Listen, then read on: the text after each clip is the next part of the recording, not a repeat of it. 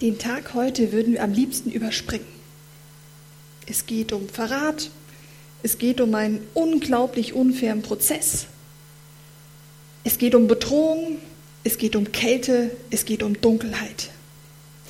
Der Tod kommt bzw. bringt um die Ecke und das mitten im Frühling eines so sprudelnden und so guten Lebens. Aber Fakt ist, der Tag heute, Karfreitag, gehört genauso wie Weihnachten und Ostern zu der tragischen Biografie von Jesus Christus und will unbedingt erzählt werden. Es ist ein richtiger Bloody Friday. Ostern, Weihnachten, wir feiern Jesu Geburt. Danach kommt Karfreitag, wir gedenken an seinen Tod damit Ostern passieren kann, was eigentlich? Warum die ganze Aktion? Warum muss jemand sterben? Warum muss da Blut vergossen werden? Und für was eigentlich die ganze Geschichte? Fangen wir etwas von vorne an. Jesus hat eine Mission von ganz Anfang an. Er möchte für seinen Vater, Gott höchstpersönlich, die Beziehung zwischen Mensch und Gott wiederherstellen. Weil die Beziehungspflege damals, genau wie heute, war nicht so unglaublich gut. Hat nicht so ganz hingehauen. Sie wussten damals sehr genau, dass es ein guter Gott ist und dass nur Gutes um ihn herum bestehen kann. Alles andere, was nicht gut ist, schlecht, dunkel, krank, kann nicht bestehen vor Gott. Das Problem ist aber, dass die Menschen zwar schon sehr wohl Gutes tun wollten, aber irgendetwas sie davon abhielt. Und wir können das auch nachlesen in der Bibel von ganz, ganz vielen verschiedenen Leuten, auch mit Leuten, die mit Gott so unterwegs waren. Die waren wie Pech und Schwefel. Und selbst eine wie Paulus schreibt, ich will das Gute tun, aber ich kann es nicht. Und dieses Zurückhalten könnte man heute mit einfach allgemein dem Bösen beschreiben. Und wie das Böse in die Welt gekommen ist und warum das so eine Rolle spielt, kann man tatsächlich auf der zweiten Seite der Bibel nachlesen. Macht das unbedingt. Fakt ist aber, dass durch dieses Böse, was um uns herum ist und auch in uns drin ist, den Weg zu diesem guten Gott versperrt. Wir können nicht drüber durch. Und nicht nur das, von Zeit zu Zeit kommen wir auch nicht zu unseren Mitmenschen durch. Warum? Das Böse hat zwei Auswirkungen. Zum einen verursacht es Schaden und zum anderen macht es Vertrauen kaputt. Das erste können wir noch relativ gut nachvollziehen. Ähm, Schaden, das heißt, wenn ich beklaut werde, dann bin ich ärmer, was nicht gut ist.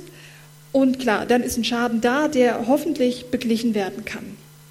Mit der zweiten Geschichte, mit dem Vertrauen, ist es so, dass man es erklären könnte, wenn jetzt meine beste Freundin mich beklaut, dann ist da ein ziemlich krasser Vertrauensbruch da. Andersherum könnte man sagen, wenn jemand Fremdes mich beklaut, wollte ich da wirklich eine Beziehung oder eine Vertrauensbasis aufbauen? Wir sehen, dieses Böse macht auf der Sachebene und Beziehungsebene kaputt. Und dieses Dilemma, das beschreibt die Bibel als Sünde, als Schuld, als Übertretung. Und diese zugegebenermaßen altertümlichen Worte gehen alle in die gleiche Richtung. Sie beschreiben das Beziehungsproblem zwischen Gott und Mensch und Mensch und Mensch. Schuld zum Beispiel zeigt auf, wenn ein Verhalten verdreht ist, ähm, Übertretung zeigt auf, wenn Vertrauen durch eine Tat kaputt gemacht worden ist.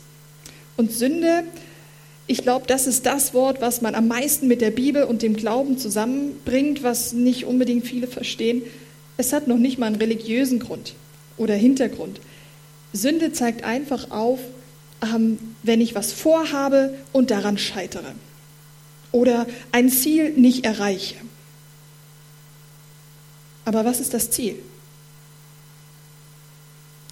Im ersten Buch Mose, ganz am Anfang, auf Seite 1, da sehen wir, dass Gott den Menschen als Spiegelbild von sich selber geschaffen hat. Das heißt, jeder Mensch, der hier auf der Erde rumläuft, ist ein Spiegelbild und repräsentiert Gott selbst. Das heißt, er hat Respekt und auch Ehrfurcht und auch Liebe verdient, genau wie Gott selbst.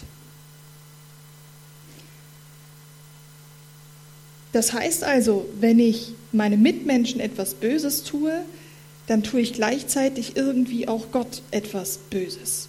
Es ist alles miteinander etwas verwoben. Es ist kompliziert, wir kriegen das hin.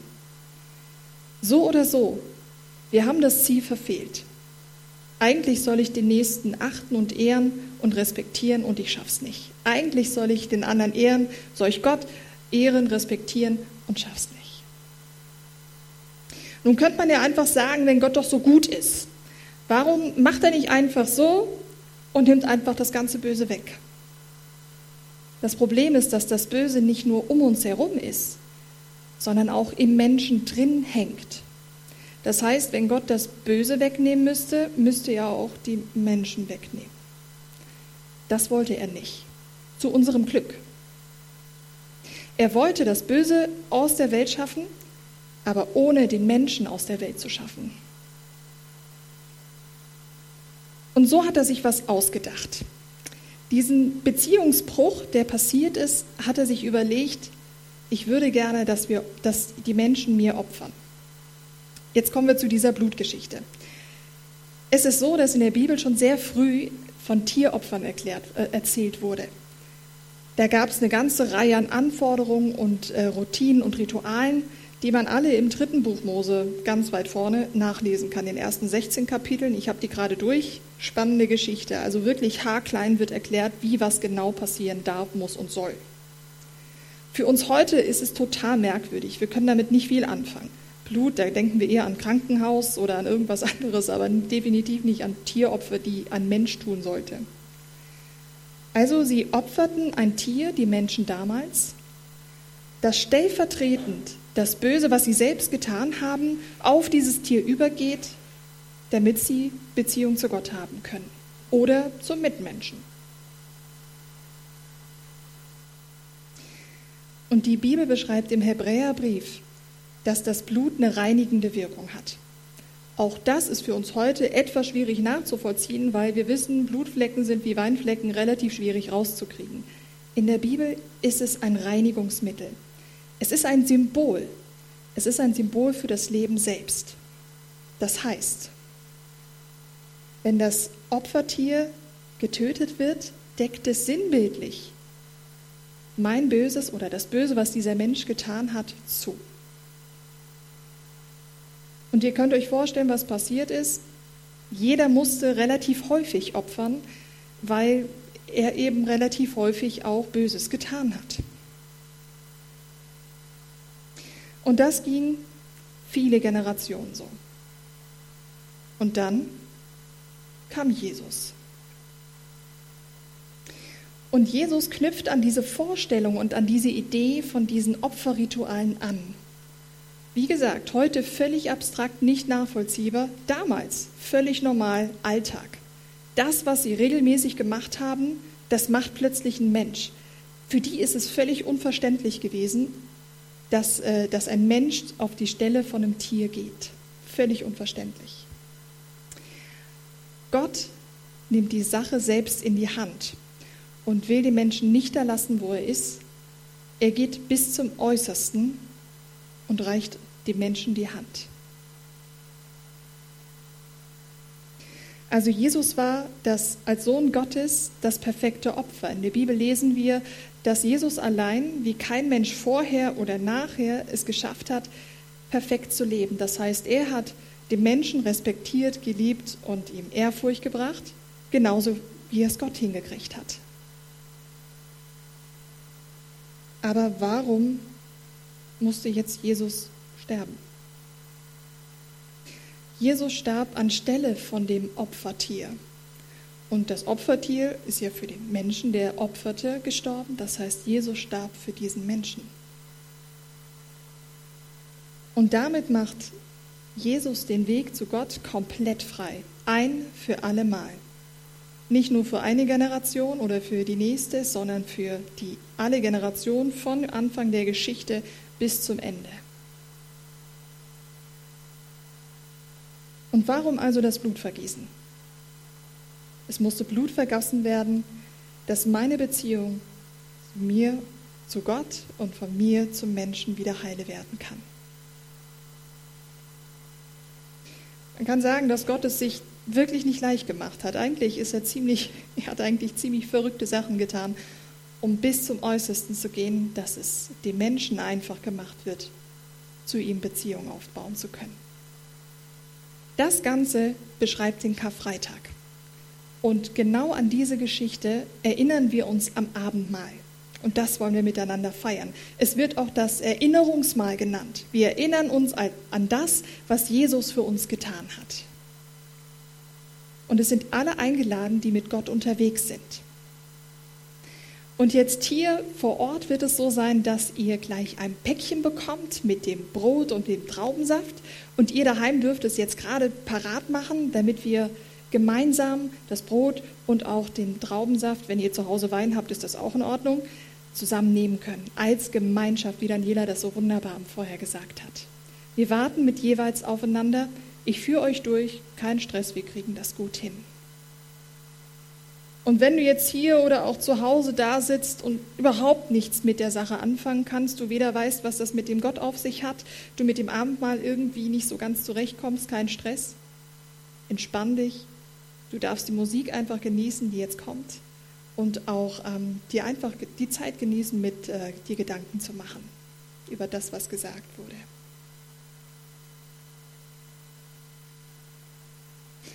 Das Austeilen hier vor Ort wird ein bisschen dauern.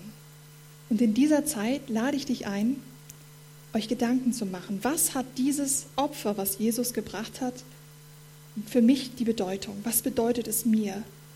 Und in dem zweiten Schritt dank ihm doch mit deinen eigenen Worten. Vor dem Austeilen lese ich noch die Worte aus 1. Korinther 11.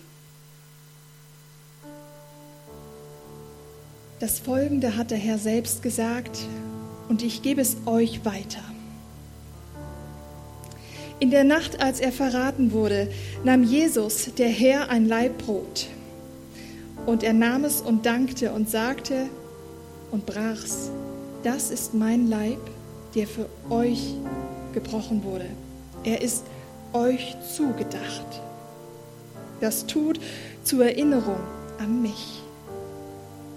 Ebenso nahm er den, den Weinkelch und sprach, dieser Kelch ist der neue Bund zwischen Gott und euch, besiegelt durch mein Blut. Wann immer ihr auch daraus trinkt, tut es zur Erinnerung an mich.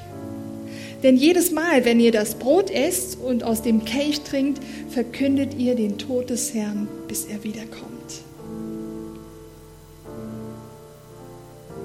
Jetzt dürft ihr austeilen. Ihr daheim könnt noch auf uns warten.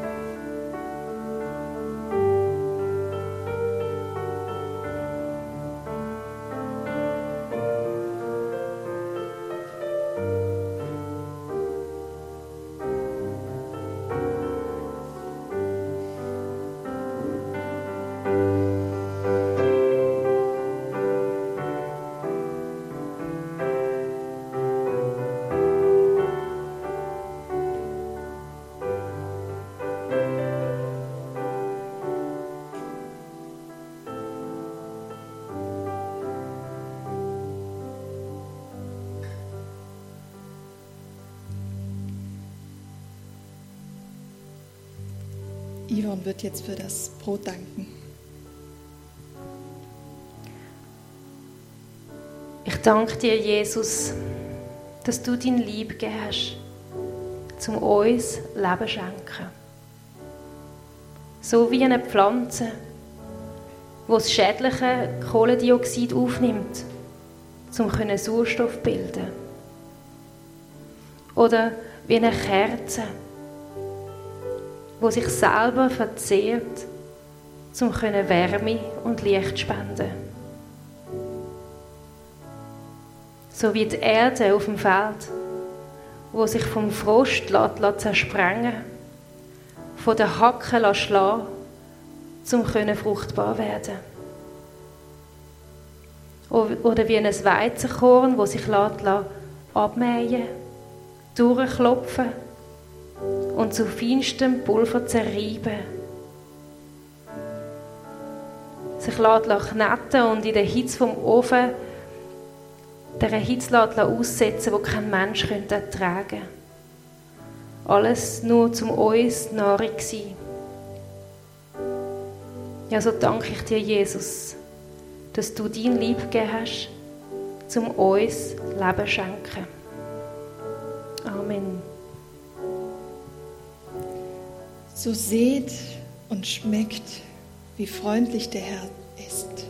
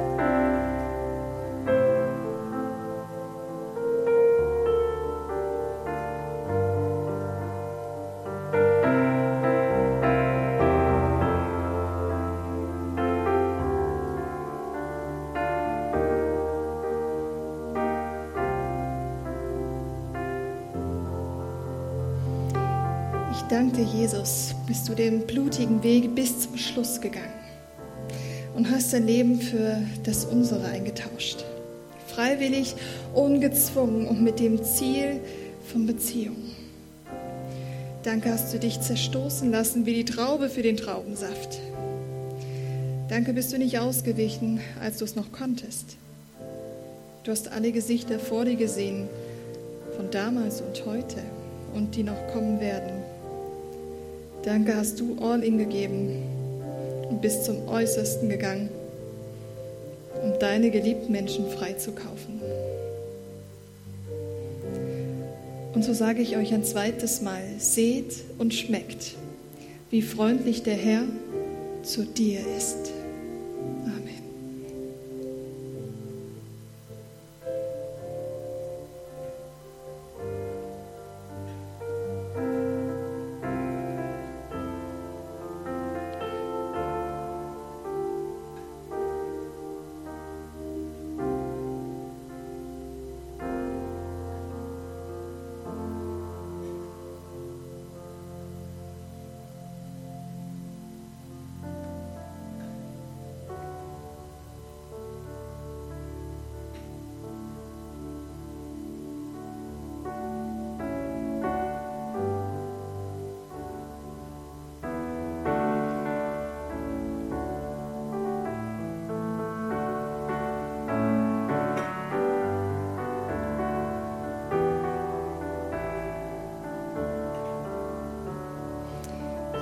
Dir, Vater, dass du deinen Sohn gegeben hast, dass du ihn freigelassen hast, hier auf die Erde. Ich danke dir, Jesus, dass du das alles auf dich genommen hast, nicht ausgewichen bist und schnurstracks gelaufen bist.